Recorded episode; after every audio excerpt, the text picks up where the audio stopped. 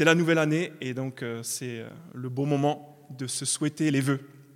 Et j'aimerais, après l'avoir fait à Saint-Cyprien, après l'avoir fait à Saint-Aubin, le faire ce soir avec vous au Capitole, vous souhaiter une bonne année.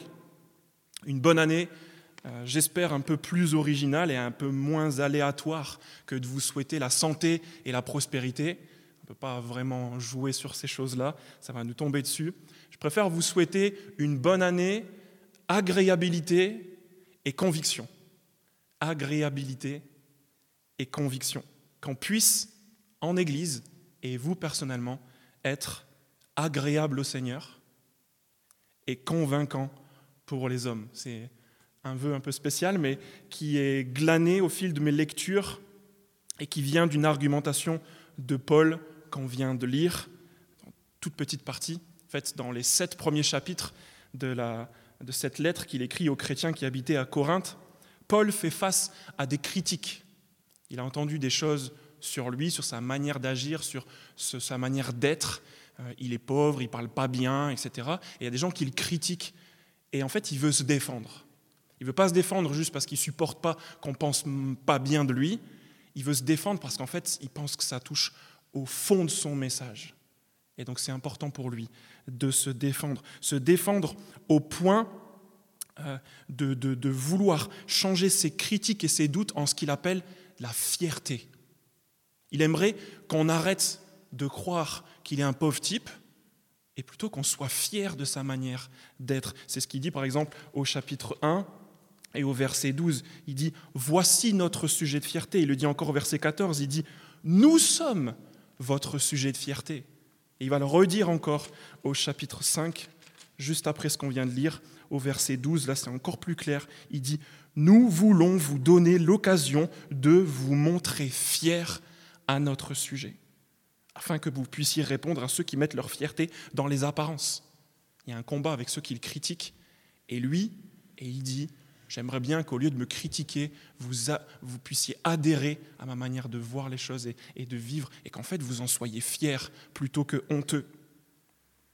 Et donc au détour de ces explications, pour transformer ces critiques en fierté, il évoque deux objectifs qui finalement, je pense, caractérisent une telle vie chrétienne, une vie chrétienne qui inspire le respect, dont on pourrait être fier. Et ces deux choses, je, les vous les ai déjà souhaitées. L'une concerne le Seigneur, l'autre concerne les hommes, c'est le fait d'être agréable au Seigneur. Verset 9.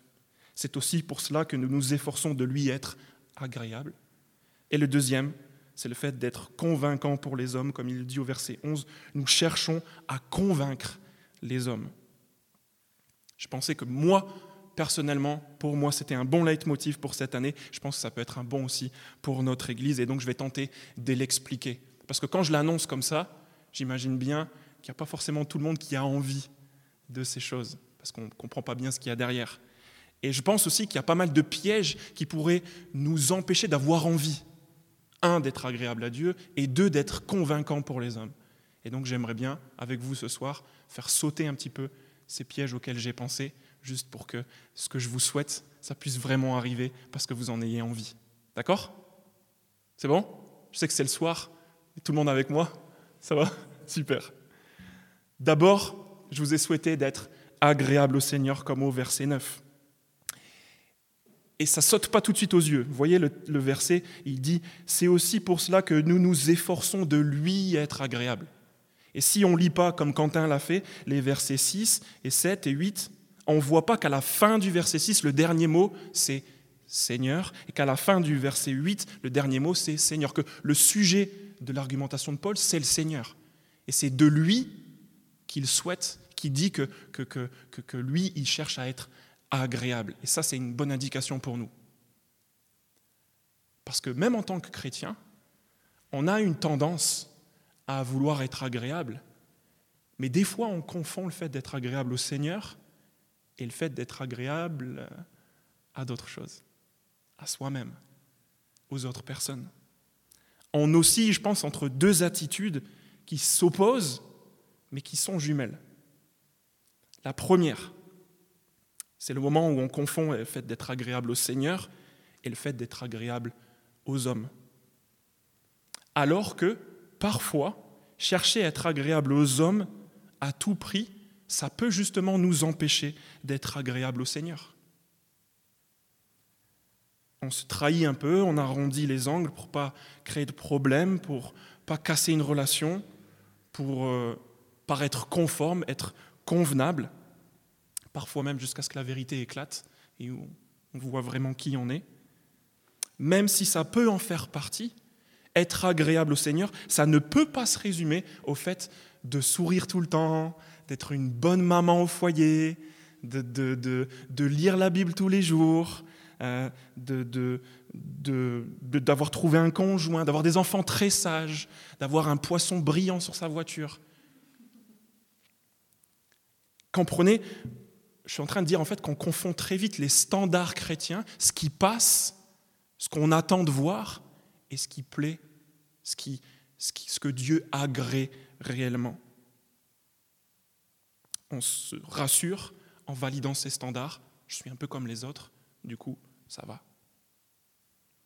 Cette semaine, on a parlé avec euh, nos enfants de ce qui a trait à l'aspect physique, et je veux juste vous raconter cette histoire parce qu'en fait, cette manière de vivre, je me suis rendu compte qu'elle existe depuis très petit. Quand on est très jeune, on peut comprendre ces choses sans jamais les avoir expliquées, et en fait, on les vit. Notre grand garçon, il a 10 ans, et quand on a parlé de ce sujet, de l'aspect physique, il a réagi très rapidement, c'est sorti euh, de lui en disant, vraiment, papa, t'oserais faire ça le dimanche matin? Mais qu'est-ce que les gens y vont dire? Donc lui, il a 10 ans, il n'est pas chrétien, on n'en a jamais parlé, mais il a déjà compris qu'en fait, il y a des codes. Ce qui me fait peur, c'est que, est-ce qu'au travers de ces codes, il a compris qu'est-ce que c'est être agréable à Dieu? Je ne suis pas sûr. Ça commence donc très tôt, le fait de vouloir plaire aux hommes. Et je ne voudrais pas aussi vous faire croire que ce n'est pas possible de se rendre désagréable aux hommes pour se rendre agréable à Dieu. C'est une deuxième euh, attitude. L'histoire nous montre qu'il arrive de devoir se rendre désagréable aux hommes, même aux hommes les plus importants, pour être agréable à Dieu. C'est ce qui s'est passé pour le moine Luther. Devant l'empereur Charles Quint, il lui devait du respect, mais quand on lui a posé les questions sur sa foi, il a dit Ma conscience est captive de la parole de Dieu. C'était une manière de dire Avec tout le respect que je vous dois, j'obéirai à Dieu plutôt qu'à vous. Je serai agréable à Dieu plutôt qu'à vous. Mais attention, ces occasions sont rares. C'est rare de devoir se mettre à dos des non-chrétiens ou des chrétiens pour être agréable à Dieu. Donc cette seconde attitude qui s'oppose à la première, le fait de vouloir être agréable à tous les hommes, mais qui est jumelle, c'est le moment où on se rend justement désagréable aux hommes ou, un groupe d'hommes en prétendant vouloir être agréable à Dieu. C'est celui qui se tatoue Only God can judge me et qui dit Moi je suis un vrai chrétien et même si tu n'es pas d'accord avec moi, avec ma manière de faire, c'est Dieu qui me juge, pas toi. En fait, quand on agit comme ça, on est exactement comme la première catégorie qui essaye de plaire aux autres, on essaye de se plaire à soi-même, on essaye de plaire au groupe auquel on voudrait appartenir. Alors que l'enseignement de Paul, l'enseignement de l'Évangile, c'était de dire aux chrétiens, même à ceux qui ont raison, dans 1 Corinthiens 8, laissez tomber vos droits en fait. Ça ne vaut pas le coup de pécher contre un frère, parce qu'en fait c'est pécher contre Christ. Et c'est ça en fait, être désagréable à Dieu. Donc voilà ce que je commence par vous souhaiter ce soir, que nous soyons tous agréables, mais au Seigneur, plutôt qu'à nous-mêmes ou à des personnes dont la vie va changer. Je vous souhaite aussi de ne pas tomber dans le piège de croire que c'est un vœu comme les autres, que le fait d'être agréable au Seigneur, c'est un truc un peu qu'on pourrait faire de temps en temps pendant les vacances ou quand on a un moment de libre, euh, une activité secondaire, une activité passive. Mais regardez bien ce que Paul dit. Il dit, nous nous efforçons de lui être agréable. Ce que je vous souhaite, c'est ces efforts-là. C'est le vocabulaire que Paul utilise pour parler d'un point d'honneur. Que ça devienne la tête du tableau une préoccupation, une motivation réelle, pas juste un hobby, un truc qu'on fait le week-end, comme aller courir le samedi, et le dimanche on essaie d'être agréable à Dieu, mais une priorité de tous les jours. Peut-être certains diront, ok, je veux bien, mais je ne sais pas moi, qu'est-ce que c'est être agréable à Dieu? Qu'est-ce que Dieu veut? Et à ces gens-là, je leur répondrai, lis, cette lettre que Paul il a écrite. Tu vas trouver plein de moyens d'être agréable à Dieu. Le fait d'exprimer ta reconnaissance dans la prière.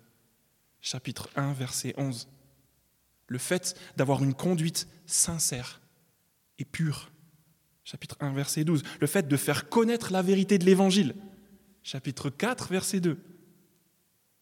Le fait de dévouer entièrement ta vie à Christ parce qu'il est mort pour toi. Chapitre 5, verset 5 le fait de persévérer dans les souffrances. Chapitre 6, verset 4, de vivre une vie différente, de poursuivre la sainteté dans la crainte. Cette, cette lettre, elle est remplie de moyens d'être agréable à Dieu.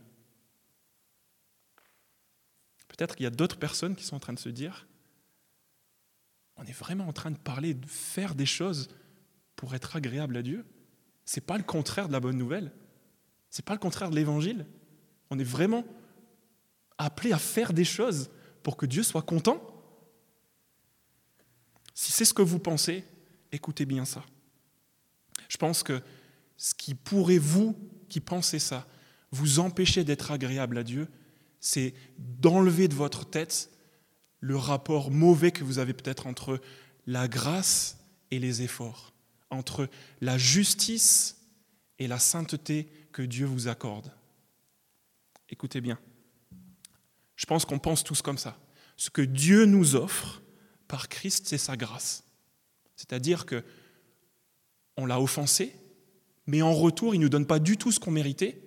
Il nous donne sa justice. Il nous déclare juste, comme si on n'avait rien fait, comme si tout était déjà réglé. Et en plus, il nous donne sa sainteté, comme si en fait on avait toujours vécu parfaitement. Ça, il le fait par Christ, parce que lui, il a vécu une vie parfaite, et il est mort pour les péchés des autres. Là-dessus, on est tous d'accord. On reçoit tous le contraire de ce qu'on méritait. On est, entre autres, justifié et sanctifié par Jésus. Et on sait aussi qu'il n'y a aucune de nos actions, même pas une prière, qui peut rendre ce miracle possible. C'est Dieu qui le fait, par pure grâce. C'est pas parce qu'on était des bonnes personnes que Dieu nous a choisis, qu'il nous a déclarés justes, c'est juste par sa grâce. Et ça, c'est la grande redécouverte de, notre histoire protestante qui fait ce genre de lieu. C'est un moment des, gens qui redécouvrent cette bonne nouvelle. Dieu justifie et sanctifie des gens par pure grâce. Ça, c'est notre héritage. C'est ce qu'on connaît très bien. Et c'est ce qui peut nous empêcher de comprendre la suite de la bonne nouvelle. On mélange la justice et la sainteté que Dieu nous accorde. Quand on pense qu'on ne peut pas être agréable à Dieu, quand on pense que le seul moyen d'être agréable à Dieu, c'est Christ, et moi, j'ai plus rien à faire, j'ai rien, j'ai rien à voir là-dedans. On mélange la justice et la sainteté. On mélange ce que, les, ce, que, les, théologiens appellent la justification et la sanctification. Oui, c'est vrai, on ne peut rien faire de bon pour être justifié, pour être sauvé. Mais Paul dit qu'on peut faire des choses pour être agréable à Dieu. Et si on insiste sur la justification, on se perd et on oublie, en fait, on n'a plus aucune force, aucune motivation pour faire des choses pour être agréable à Dieu. C'est terrible. On se dit, mais ça sert à rien, en fait, ce que je fais, parce que de toute façon, Dieu m'a déjà accepté. Et pourtant, Paul dit, je fais tous mes efforts pour être agréable à Dieu. Et Paul ne faisait pas ses efforts pour être justifié, il encourageait même les chrétiens. Pourquoi? Parce, que justement, il a été rendu saint. Et donc ça se voit dans ce qu'il aime, dans ses affections, ça se voit aussi dans ses actions. Je le dis encore une dernière fois, il serait faux de croire qu'on peut obtenir la justice de Dieu par nos actes. Mais il serait aussi faux de croire que nos actes ne peuvent pas influencer notre relation avec Dieu. On peut être agréable à Dieu. Écoutez ça, c'est une très bonne nouvelle, c'est formidable. Et ce qui est encore plus formidable, c'est que c'est une histoire d'attitude. Ce n'est pas une histoire d'action. Ce n'est pas des choses extérieures. Je pense que c'est pour ça que Paul insiste suit son argumentation au début du verset 9 en disant c'est aussi pour cela. Et là, il fait référence au verset 7 quand il dit nous marchons par la foi et non par la vue. Mais aussi parce que il explique au verset 10 en effet, il nous faudra tous comparaître devant le tribunal de Christ afin que chacun reçoive le salaire, de ce qu'il aura fait, bien ou mal, alors qu'il était dans son corps. Pourquoi est-ce que Paul parle d'un tribunal, d'être jugé, si on est déjà justifié? C'est parce qu'il n'est pas en train de parler de justification, en fait. Paul ne faisait pas ses efforts pour éviter d'être puni par Dieu. Christ est mort pour sa justification, mais parce qu'il savait que ceux qui sont justifiés paraîtront aussi devant le tribunal de Christ. Il faisait rimer exigence dans sa vie avec espérance. Et c'est tout ce que je nous souhaite, que ce soit notre attitude, cette attitude qui, que, que, nous inspire notre espérance. Je pense qu'il y a un dernier piège dans lequel on pourrait tomber qui pourrait nous empêcher de vouloir être agréable à Dieu, c'est le fait de remettre ça au lendemain. De se dire, franchement, vu l'année qu'on vient de passer, vu celle qui y a devant nous, le président le disait encore, jusqu'au printemps, ça va pas être terrible, c'est pas le moment d'être agréable à Dieu. On verra ça plus tard. On verra ça au printemps quand il fait beau ou cet été, en même temps qu'on reprend le sport. Voilà ce que Paul dit. Soit que nous vivions dans ce corps, soit que nous le quittions. Nous nous efforçons de lui être agréable, que ce soit dans le bon comme dans le mauvais, et j'espère vraiment que c'est une bonne nouvelle pour vous, que dans les jours qui viennent, vous soyez vacciné ou pas, que vous tombiez malade ou que vous restiez en bonne santé, que vous soyez à l'aise financièrement parlant ou que vous perdiez votre job, que vous soyez enceinte, que vous soyez sous pression dans la famille ou au travail, peu importe les circonstances, que vous soyez en train de souffrir, de prospérer, mais en étant agréable à Dieu. C'est tout ce que je nous souhaite à tous. J'ai lu Yann Murray pendant les vacances.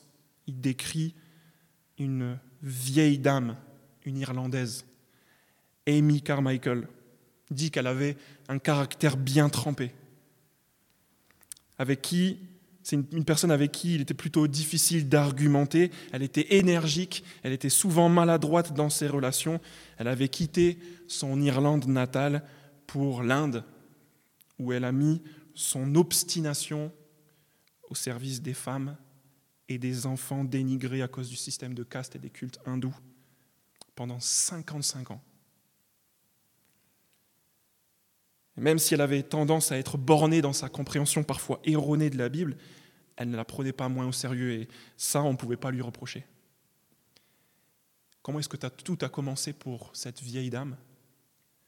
Ça a commencé un dimanche brumeux où elle a entendu Paul une lecture dans 1 Corinthiens 3 qui dit Si quelqu'un bâtit sur ce fondement avec de l'or, de l'argent, des pierres précieuses, du bois, du foin, du chaume, l'œuvre de chacun sera manifestée.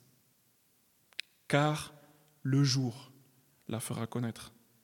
Parce qu'elle se révélera dans le feu, et le feu éprouvera de quelle nature est l'œuvre de chacun. Depuis le jour où elle a entendu cette lecture, elle n'a fait plus que vivre pour être agréable à son Seigneur avant tout. Elle a fait tous ses efforts, elle a renoncé à tous ses rêves dans la perspective de ce que Paul appelle le jour où l'œuvre de chacun sera manifestée. C'était encore un rappel pour moi pendant les vacances. La vie de cette vieille Amy m'interrogeait. Est-ce que je vais vivre pour être agréable au Seigneur en 2021 Et sinon, qu'est-ce qui peut m'en empêcher? J'espère que plus grand-chose vous en empêche. Je vous souhaite donc une bonne année, d'être agréable au Seigneur, mais également d'être convaincant pour les hommes. La conviction, c'est, je pense, le second objectif qui caractérise une vie chrétienne qui inspire le respect d'après Paul. Et je vois, pour ce souhait-là, euh, deux pièges qui nous empêcheraient de vouloir ou de pouvoir être convaincants. Ces deux pièges, ils sont liés à deux grandes valeurs de notre époque euh, c'est le relativisme et la laïcité. Je m'attaque euh, aux deux. Premier piège qu'on appelle le relativisme, c'est le fait de croire qu'être convaincu soi-même, c'est mal. De croire que les gens qui sont convaincus, ce pas des gens fréquentables. Et du coup, on n'a pas envie de le devenir. Ça parle de notre attitude. Pensez aux gens les plus convaincus que vous connaissez. Ce sont certainement des gens pas bien maîtres de leurs émotions, qui démarrent au quart de tour, euh, des gens un peu prétentieux, parce qu'au fond, s'ils sont convaincus, c'est qu'ils veulent vous apprendre un peu la vie. Des gens, parfois, qui vont jusqu'à être malhonnêtes, parce qu'en fait, ils ont tellement envie de vous convaincre que même quand ils ont tort, ils vont essayer de finir la discussion en vous faisant croire que finalement, ils avaient raison et qu'ils ont voulu vous convaincre. Si c'est le portrait que vous faites des gens, que vous vous faites des gens convaincus et qui vous donnent pas du tout envie de devenir quelqu'un qui convainc les autres hommes, il y en a qui rigolent parce que peut-être ils connaissent des gens comme ça. Alors, oubliez ce portrait-là. Oubliez ces gens convaincus-là. Et regardez plutôt Paul, qui disait lui-même, je cherche à convaincre les hommes. Qui est cet homme? C'est un homme qui dit que le témoignage de sa conscience, c'est le suivant, sincérité, pureté, grâce. Est-ce que c'est un homme qui veut toujours avoir raison? Il dit, chapitre 1, verset 24, ce n'est pas que nous voulions dominer sur votre foi, mais plutôt que nous contribuons à votre joie. Est-ce que c'est un homme qui s'emporte? Je dirais oui. Regardez au chapitre 2, verset 4, c'est dans une grande souffrance, le cœur angoissé et avec beaucoup de larmes que je vous ai écrit, non pas afin de vous entrister, mais afin que vous sachiez quel amour débordant j'ai pour vous. Voilà comment il s'emporte. Il s'emporte d'amour pour les gens qu'il essaye de convaincre. Est-ce qu'il manipule? Il dit au chapitre 7, Faites-nous une place dans votre cœur, nous n'avons fait de tort à personne. Nous n'avons ruiné personne, nous n'avons exploité personne. Est-ce qu'il compte sur sa rhétorique? Est-ce que c'est un beau parleur? Il dit au chapitre 3, Notre capacité vient de Dieu. Est-ce qu'il veut tirer un avantage du fait de vouloir convaincre les autres? J'en lis juste un, chapitre 12, qui est assez criant. Voici que pour la troisième fois, je suis prêt à aller chez vous, et je ne serai pas à votre charge. Car ce ne sont pas vos biens que je cherche, c'est vous-même. Vous voyez le genre de personne convaincue qu'il est, qu'il a été? On peut être quelqu'un de convaincu et de convaincant, quelqu'un de convaincu tourné vers les autres, parce que finalement, c'est ça qui fait qu'on est convaincant. Voilà pour le premier piège, le fait de croire qu'être convaincu soi-même, c'est mal. L'exemple de Paul nous montre qu'en fait, c'est possible et c'est bien. Ça fait du bien en tout cas.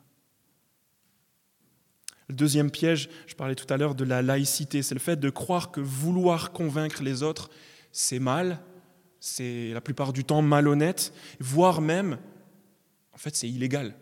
On n'a pas le droit de vouloir convaincre les autres, surtout en matière de foi.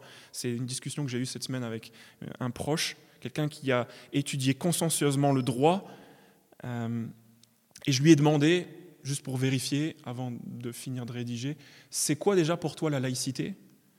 Et cette personne m'a décrit euh, ce qu'on appelle le prosélytisme c'est quelqu'un vraiment qui a des capacités, mais je pense que ça fait un moment que ça, c'était un peu loin. Du coup, il a un peu oublié. Et sa définition, c'était un peu peut-être celle que vous entendrez toujours autour de vous. C'est la laïcité, c'est crois ce que tu veux, mais garde-le pour toi. Et donc on sait qu'en fait, ça, c'est ce qui se rapproche le plus du prosélytisme, c'est le fait de vouloir parler de la foi, et en fait, on préférerait que tu te taises. Et c'est vraiment surprenant parce que elle me parle comme ça de ma foi, et pourtant, c'est la première à me demander des conseils, à me demander des bonnes adresses, à me demander des retours d'expérience sur des lectures ou sur des choses que j'ai achetées. Mais par contre, en matière de foi, elle me dit clairement, tais-toi, je ne veux pas en savoir plus. Même si ça, ça te fait beaucoup de bien, même si je vois que ça marche, je ne veux pas en entendre parler. C'est bizarre. Et donc j'ai discuté avec cette personne et je lui ai expliqué qu'en fait, le prosélytisme qu'elle décrivait, c'est pas euh, tu crois ce que tu veux et tu le gardes pour toi. Le prosélytisme, c'est un droit. Elle s'en est souvenue, je pense, un droit reconnu par la Cour européenne des droits de l'homme et par le Comité des droits de l'homme des Nations Unies. Il dit, dans sa définition, c'est le droit d'essayer de convaincre son prochain. Et encore une fois, le mot convaincre. Pourquoi est-ce que c'est un droit? Parce que c'est fondamental, c'est relatif à la liberté d'expression, à laquelle on est tellement attaché, et à la liberté de religion. Si on dit qu'on n'a pas le droit de dire ce qu'on a envie, ce qu'on pense, en fait, on n'a plus le droit de parler. Et là, c'est dangereux. Pour n'importe quel autre sujet, on dirait, mais c'est scandaleux.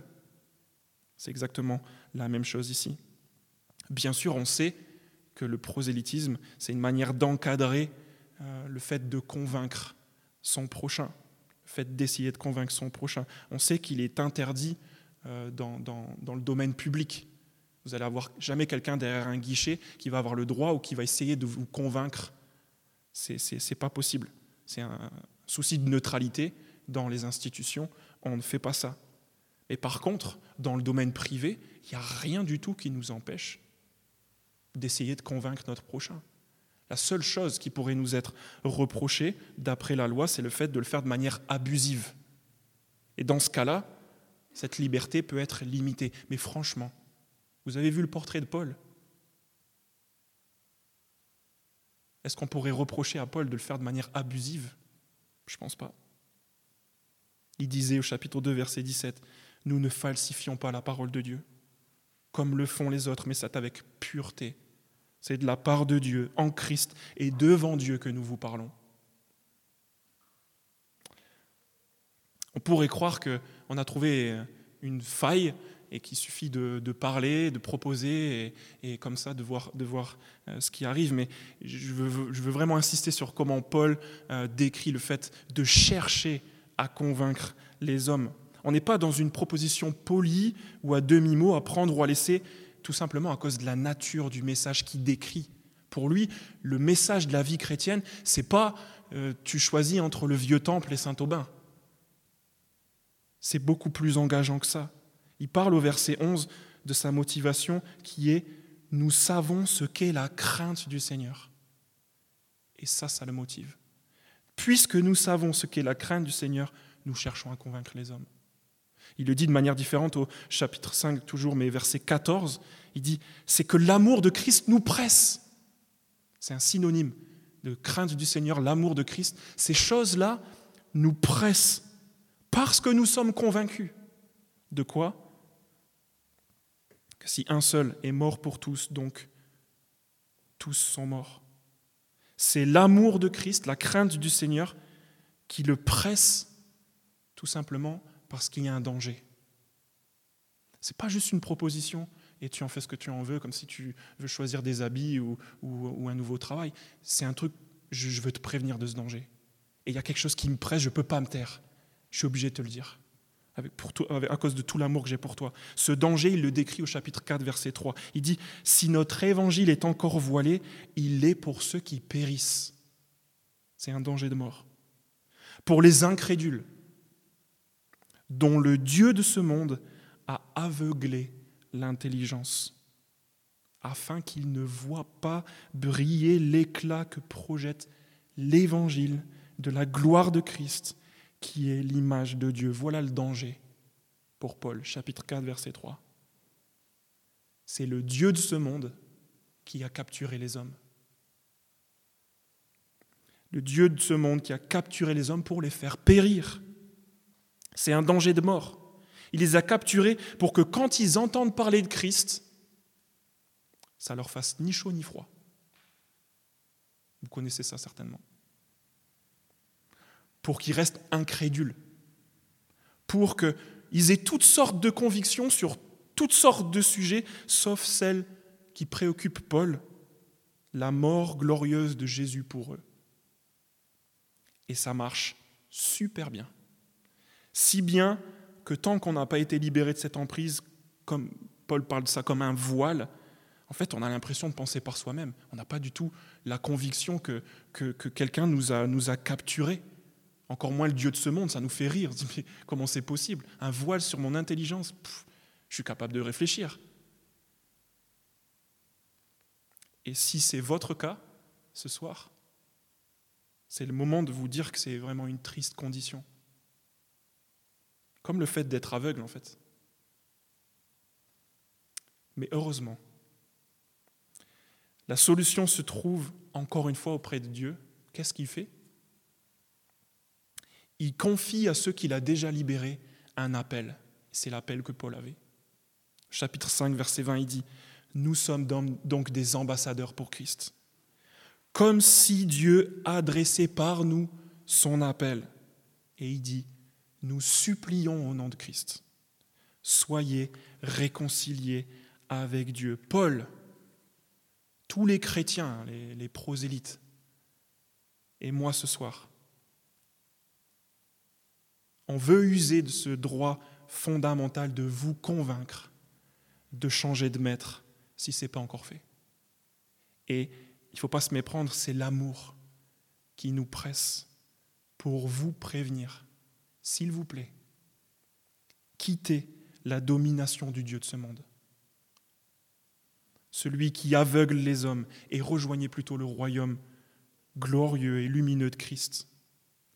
En même temps que je prie pour que Dieu fasse briller l'éclat que projette l'Évangile, comme dit Paul, je veux vous supplier, vous, d'être réconciliés avec Dieu de le croire et d'abandonner votre ancienne manière de penser et de vivre, peut-être celle de 2020, sans lui.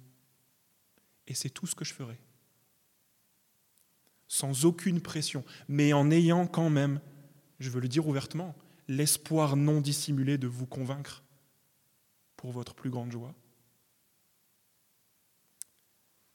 Ces deux éléments, quand on a vu ce soir, agréabilité conviction, mon vœu pour vous, pour cette Église, c'était une partie intégrante de l'action et de la vie de l'apôtre Paul.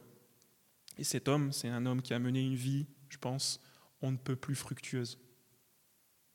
Il a fait du bien, il a fait un bien éternel autour de lui, avec, et c'est pour ça que j'ai envie de souhaiter à cette Église, agréabilité et conviction.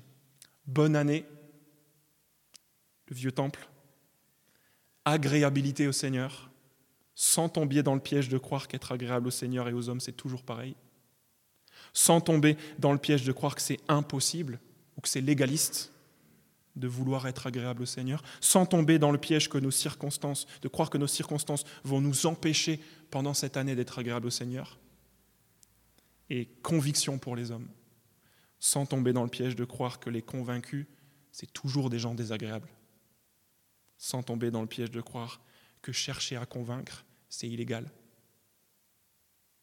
Bonne année les deux rives.